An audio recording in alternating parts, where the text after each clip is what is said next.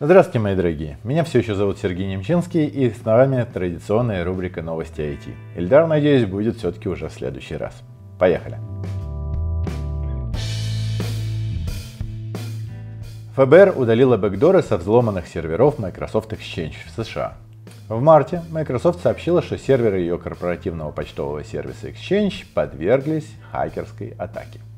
Злоумышленники использовали 4 уязвимости нулевого дня, чтобы украсть данные серверов компании и разместить свои бэкдоры для постоянного доступа. Взломы были зафиксированы в США, Европе и Азии. Пострадали органы власти, банки, учебные учреждения, юридические фирмы и так далее. Короче, все по кругу.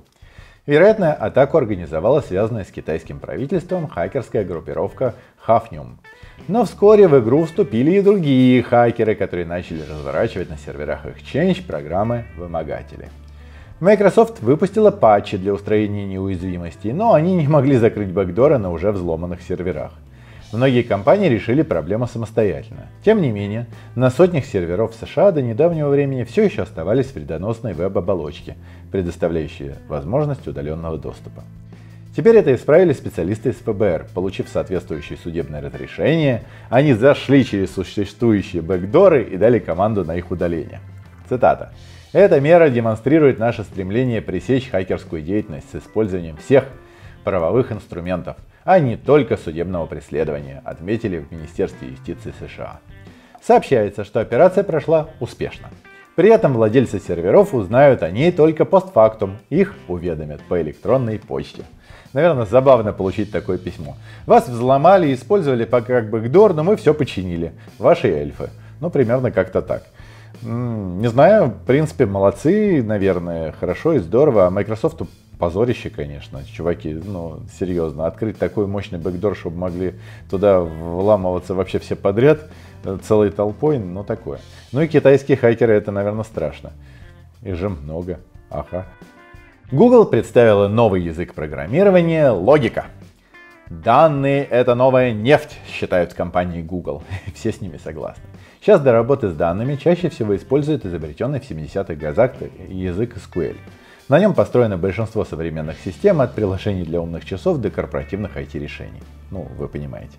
Несмотря на широкое распространение SQL, далеко не безупречен, говорится в блоге Google.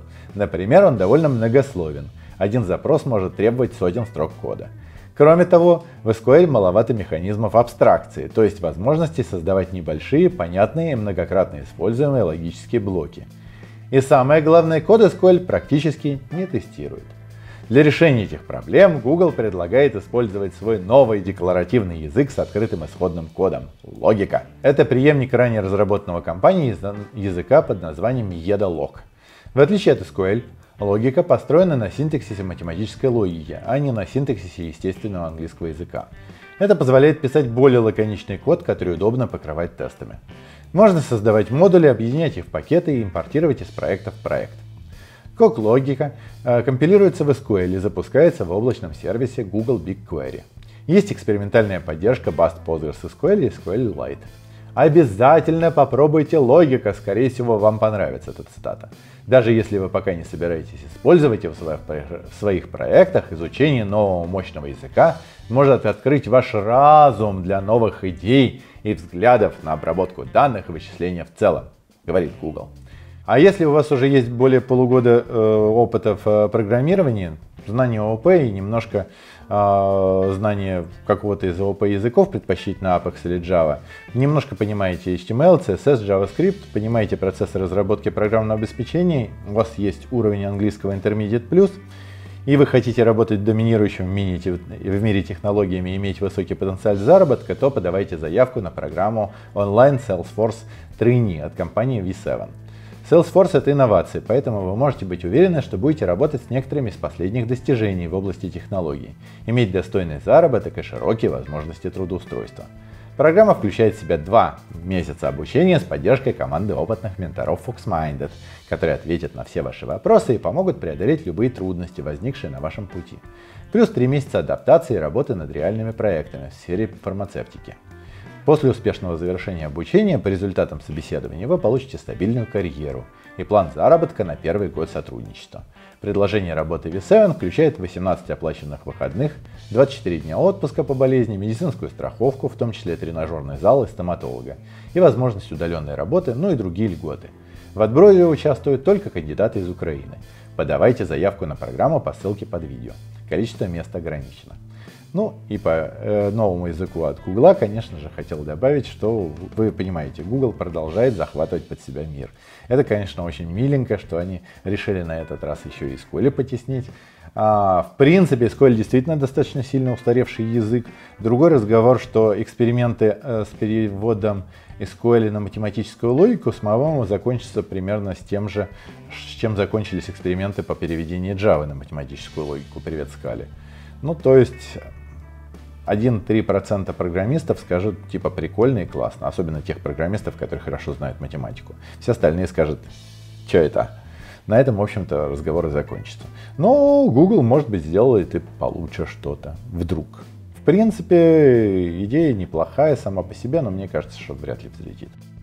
В 2020 году мировые инвестиции в искусственный интеллект составили почти 68 миллиардов долларов. Это на 40% больше, чем в 2019 году, говорится в отчете Стэнфордского университета. Больше всего денег от частых инвесторов получили разработчики в области медицины. Логично, да? 13,8 миллиардов долларов США. По сравнению с 2019 годом сумма выросла в 4,5 раза. Очевидно, повлияла пандемия коронавируса. Угу, все удивились. Например, стартап PostEra привлек около 2,5 миллионов долларов на создание лекарства от ковида с помощью машинного обучения. Его теперь суют куда угодно. Цель амбициозная, но искусственный интеллект уже справлялся с задачами и посложнее. Авторы отчета напоминают, что в прошлом году алгоритм от DeepMind исследовательского подразделения Google решил проблему, над которой биологи бились более 50 лет. Научился прогнозировать структуру белка по аминокислотной последовательности с точностью 92%.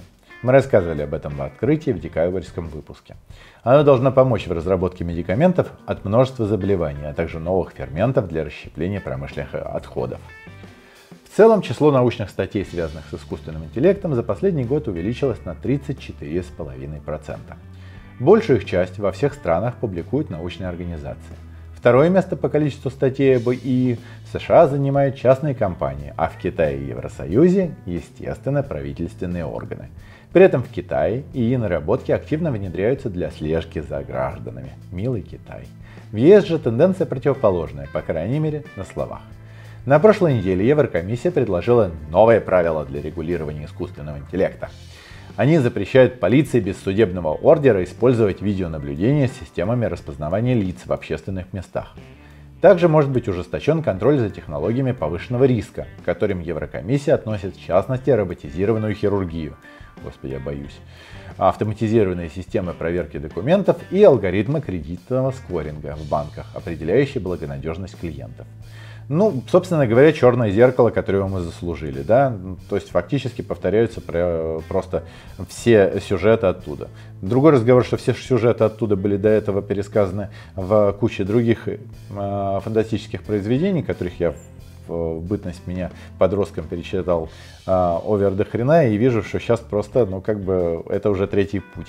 Э, ну, в смысле, третий этап, когда все это привносится в реальную жизнь, и мы начинаем э, писать законы, защищающие нас от искусственного интеллекта. И, в общем-то, правильно, потому что вы понимаете, как искусственный интеллект может косячить там, где никакому живому человеку даже в голову не придет так косячить.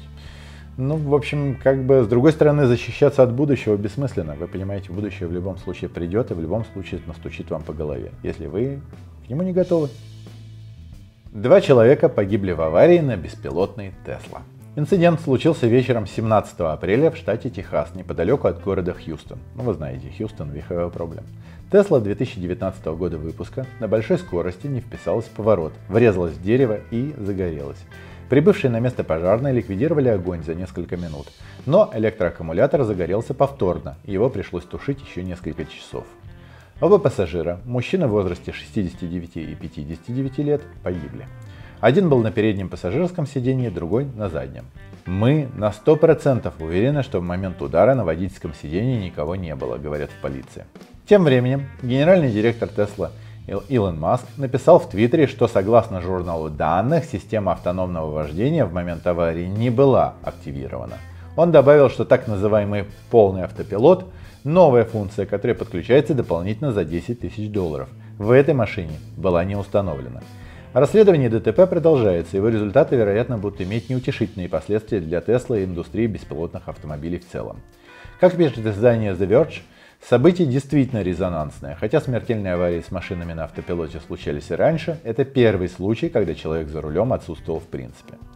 Честно говоря, в этой ситуации я скорее на стороне Илона Маска, потому что, ну серьезно, если, ну тут одно из двух, либо он просто тупо врет, и в системе была установлена эта система автопилота, либо чуваки просто что-то себя наколхозили. Условно говоря, скачали какую-то а, кривую систему, что-то там подключали и такие, ой, смотри, едет правильно, вау, классно, замечательно. Ну в таком случае, извините, это прям кандидаты на премию Дарвина, откровенно, потому что наколхозить себе искусственный интеллект в машину, ну это прям наркомания.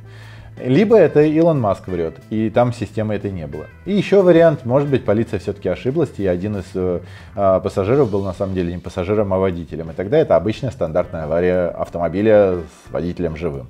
В общем, как говорится, следим за новостями, обязательно вам расскажем, чем дело закончилось. Потому что сейчас пока непонятно.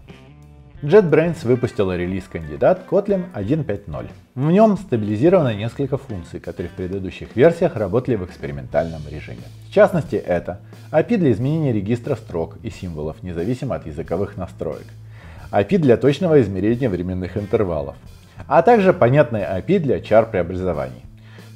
Цитата. Чтобы избежать путаницы, мы решили разделить чар преобразования на два набора четко названных функций. Функции для получения целочисленного кода char и восстановления чар из имеющегося кода, а также функции для преобразования чара в числовое значение цифры, которую он представляет. Конец цитаты, сообщает команда JetBrains. Финальной версии никаких сюрпризов не планируется, поэтому релиз кандидат можно уже смело использовать. Ну что, фанаты Котлина, вам прибыло новый, в общем-то, плюс-минус готовенький вариант. Исправление достаточно минорное, на мой взгляд. Ну, если вы, правда, сталкиваетесь регулярно с char преобразованиями, э, я с трудом себе представляю, что это за код, но окей, тогда для вас прямо это критично. Для остальных, ну, в общем, просто новый, новая версия Котлина. Enjoy! НАСА впервые запустила дрон на Марсе. Ну, вдруг вы пропустили, мы вам еще раз расскажем. 18 февраля на Красную планету прибыл новый ровер Perseverance. Упорство. Он привез с собой множество научных инструментов для поиска следов микробной жизни в кратере Джезера на месте древнего марсианского озера. Кроме того, Perseverance доставил экспериментальный марсианский вертолет под названием Ingenuity. Изобретательность. Это дрон весом 1,8 кг, оснащенный двумя соосными винтами длиной по 1,2 метра каждый. Миссия Ingenuity – доказать возможность полетов в разряженной марсианской атмосфере, которая на 95% состоит из углекислого газа. Первый эксперимент прошел успешно. 19 апреля э, в 09.34 по киевскому времени дрон поднялся на 3 метра вверх, завис на 30 секунд, после чего совершил мягкую посадку. Весь полет продлился чуть меньше 40 секунд. Сигнал между вертолетом и землей передавал марсоход Perseverance. Он же заснял исторический момент на видео. Мурашки по коже, идеально красивый полет, не думаю, что смогу перестать смотреть эту запись снова и снова, сказала руководительница миссии Ingenuity Мими Аун. Очень Мими. Место посадки Ingenuity решили назвать честь братьев Райт, которые 117 лет назад совершили первый полет на аппарате тяжелее воздуха в атмосфере Земли. В ближайшие недели вертолету предстоит еще 4 тестовых запуска. Если они пройдут удачно, НАСА займется разработкой новых дронов, которые будут исследовать поверхность Марса в труднодоступных местах, куда не могут заехать колесные аппараты. Честно говоря, Марс уже превращается в такую планету шелезяка.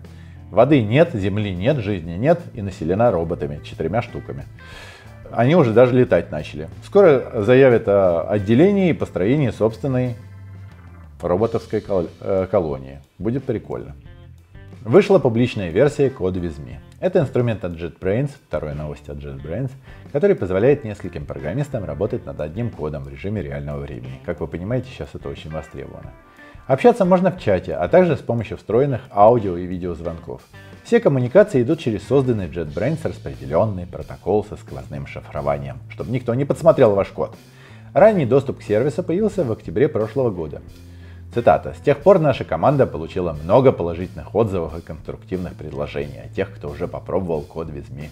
Поэтому мы решили предоставить пользователям удобный доступ к нашему сервису и интегрировали его в большинство IDE на основе IntelliJ, сообщают разработчики.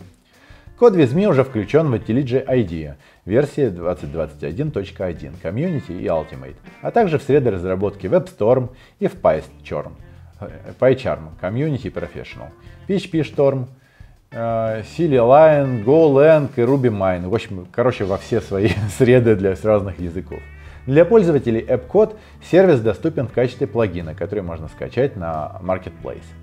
Сервис можно использовать бесплатно. В этом случае вы получаете безлимитное количество 30-минутных сеансов. Но работать над кодом могут не более трех человек одновременно. Также есть варианты платной подписки. С тарифом, с тарифом премиум вы можете приглашать до 50 гостей и работать без ограничений по времени. Цены начинаются от 5 долларов в месяц. Владельцы платных аккаунтов на IntelliJ IDEA Ultimate, PHP Storm, GoLang, AppCode, PyCharm Professional, C-Line, RubyMine и WebStorm могут использовать возможности премиума бесплатно.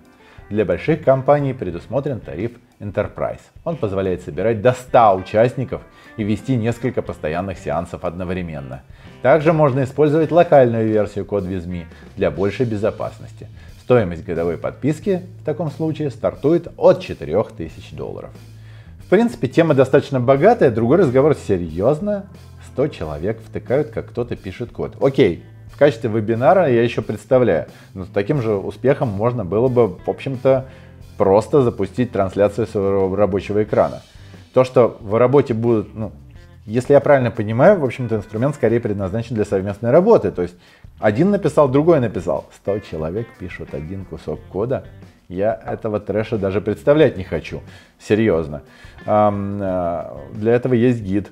Чуваки, вы куда-то далеко забрались. Поправьте меня в комментариях. Возможно, вы понимаете, для чего нужна такая концепция, но мне она как-то что-то на голову не надевается. С моей точки зрения, как раз доступ для двух людей, то есть парное программирование, классика. Все. Трое уже я непонятно не понимаю зачем. Сто. Окей, ладно, пусть развлекаются. Google выпустила Chrome 90. В новой версии браузера исправлено около 40 проблем безопасности, включая недавно обнаруженную уязвимость нулевого дня, которую Google пришлось устранять буквально накануне релиза. Из-за этого он вышел с задержкой на один день, 14 апреля. Кроме того, в Chrome 90 по умолчанию используется протокол HTTPS, более безопасное соединение, чем HTTP, но вы понимаете. Учитывая, что многие сайты и так перенаправляют HTTP на HTTPS, теперь браузер должен работать быстрее. Еще одна полезная новинка – возможность создавать прямые ссылки на отдельные фрагменты текста. Раньше для этого приходилось устанавливать дополнительное расширение. Теперь же достаточно выделить кусок текста, кликнуть правой кнопкой мыши и выбрать опцию Copy Link to Highlight. Пока эту функцию запускают для десктопной Android версии, а скоро заработает и на iOS. Также в браузер добавили новый кодировщик формата видео AVI, который улучшит качество потоковой передачи видео. Ну, новость, в принципе, как новость. Google продолжает выпускать Chrome. Chrome самый популярный браузер. И Google пророк его. В общем, все. Apple представила новый iPad Pro. Презентация прошла 20 апреля в онлайн режиме. По сравнению с предыдущим поколением, дизайн гаджета существенно не изменился. Все очень удивились. Зато новинку значительно улучшили. Новая модель получила революционный Apple чип M1, тот самый, который в прошлом году оснастили MacBook Air, MacBook Pro 13 и Mac Mini. Чип M1 состоит из 16 миллиардов транзисторов, центрального 8-ядерного процессора, графического процессора из 8 ядер суммарной мощностью 2,6 терафлопс и 16-ядерного ускорителя нейросетевых вычислений Neural Engine. По словам Apple, все это обеспечивает огромный скачок производительности и делает iPad Pro самым быстрым устройством в своем роде. Учитывая, что других устройств этого рода практически нет, это, в общем, хорошее заявление. Есть два варианта iPad Pro с диагональю 11 и 12,9 дюймов. В первом установлен Retina дисплей с частотой обновления 120 Гц. Во втором Mini LED матрица с маркетинговым названием Liquid Retina XDR, который состоит из 10 тысяч мини-светодиодов. Обе модели имеют фронтальную камеру с разрешением 12 мегапикселей и полем обзора 120 градусов. С новой функцией Central Stage она сможет отслеживать местоположение пользователя во время видеозвонков и поворачиваться в его сторону. Я не хочу даже это себе представлять. Основная камера благодаря нового ISP и датчику LiDAR обеспечивает, по словам Apple, невероятную детализацию даже при слабом освещении. Корпусы гаджетов целиком состоят из переработанного алюминия, ложки по, по отправители, да, а магниты в корпусе и динамиках из переработанных редкоземельных элементов. Батарея держит заряд 9-10 часов. Есть поддержка 5G соединения со скоростью до 4 гигабит в секунду. Обе модели выпускаются в серебристом и космически сером цветах. Доступные конфигурации памяти на 128, 256, 512 гигабайт, а также на 1 и 2 терабайта. Цена за 11-дюймовую модель без 5G стартует от 799 долларов, с 5G от 999 долларов. За модель 12,9 дюймов от 1099 долларов и 1299 долларов соответственно. Продажа начнется 30 апреля. Честно говоря, Apple придумала себе нишу. Собственно говоря, планшеты на андроиде, по-моему, как появились, так, в общем-то, и сдохли. Никто ими не пользуется, потому что вообще не совсем понятно, нахера они нужны, откровенно. А, я несколько раз покупал планшеты, они все как-то валяются, потому что, ну, серьезно, телефон в кармане, для того, чтобы воспользоваться планшетом, нужно его брать. А если нужно что-то брать, я лучше возьму ноутбук, на котором как бы все есть и удобно. Зачем нужен планшет, я до сих пор не понимаю. Но в мире Apple все совсем по-другому. Да? У них есть личное устройство искажения реальности, и в их мире планшеты нужны. Более того, нужны профессиональные версии планшетов. Окей. В Google придумали новый метод реалистичного раскрашивания старинных фотографий. Черно-белая гамма не единственный недостаток фотографий, сделанных в 19 веке и начале 20-го. По современным меркам они имели довольно слабое качество, низкую глубину резкости, высокую зашумленность, ну и так далее. Кроме того, люди на фото выглядели значительно старше своего реального возраста. Это связано с особенностями старых фотопленок. До 1907 года большинство из них были ортохроматическими, то есть нечувствительными к теплой части спектра видимого света. Падая на лицо, теплый свет частично проникает сквозь кожу и как бы освещает ее изнутри, делая морщины и другие неровности менее заметными. Этот эффект, называемый поверхностным рассеиванием, влияет на то, какими мы видим людей вживую, ну и на современных фотографиях. Недавно ученые из Вашингтонского университета, Калифорнийского университета в Беркли и исследовательского подразделения Google разработали нейросеть, ну куда без нее, которая реставрирует старые снимки с учетом поверхностного рассеивания. Работу нейросети команда продемонстрировала на портретах Фриды Кало, Джорджа Вашингтона, Франца Кавки и других известных личностей. Ну, прикольная тема на самом деле. А, как вы знаете, на старой фотографии в большинстве случаев смотреть просто тупо неинтересно, потому что очень сложно ассоциировать это с э, реальностью. Даже просто раскрашенные в цвета, они уже становятся гораздо интереснее, как-то можно их лучше себе представить. В ситуации же вот с э, тем, что лица будут выглядеть действительно моложавыми, а вы же понимаете, что тогда люди умирали существенно раньше, и, скорее всего, все люди, которых мы видим на фотографиях, ну там, моложе 30 лет. Вот. А на фотке они выглядят так хорошо за 40, а то и за 50.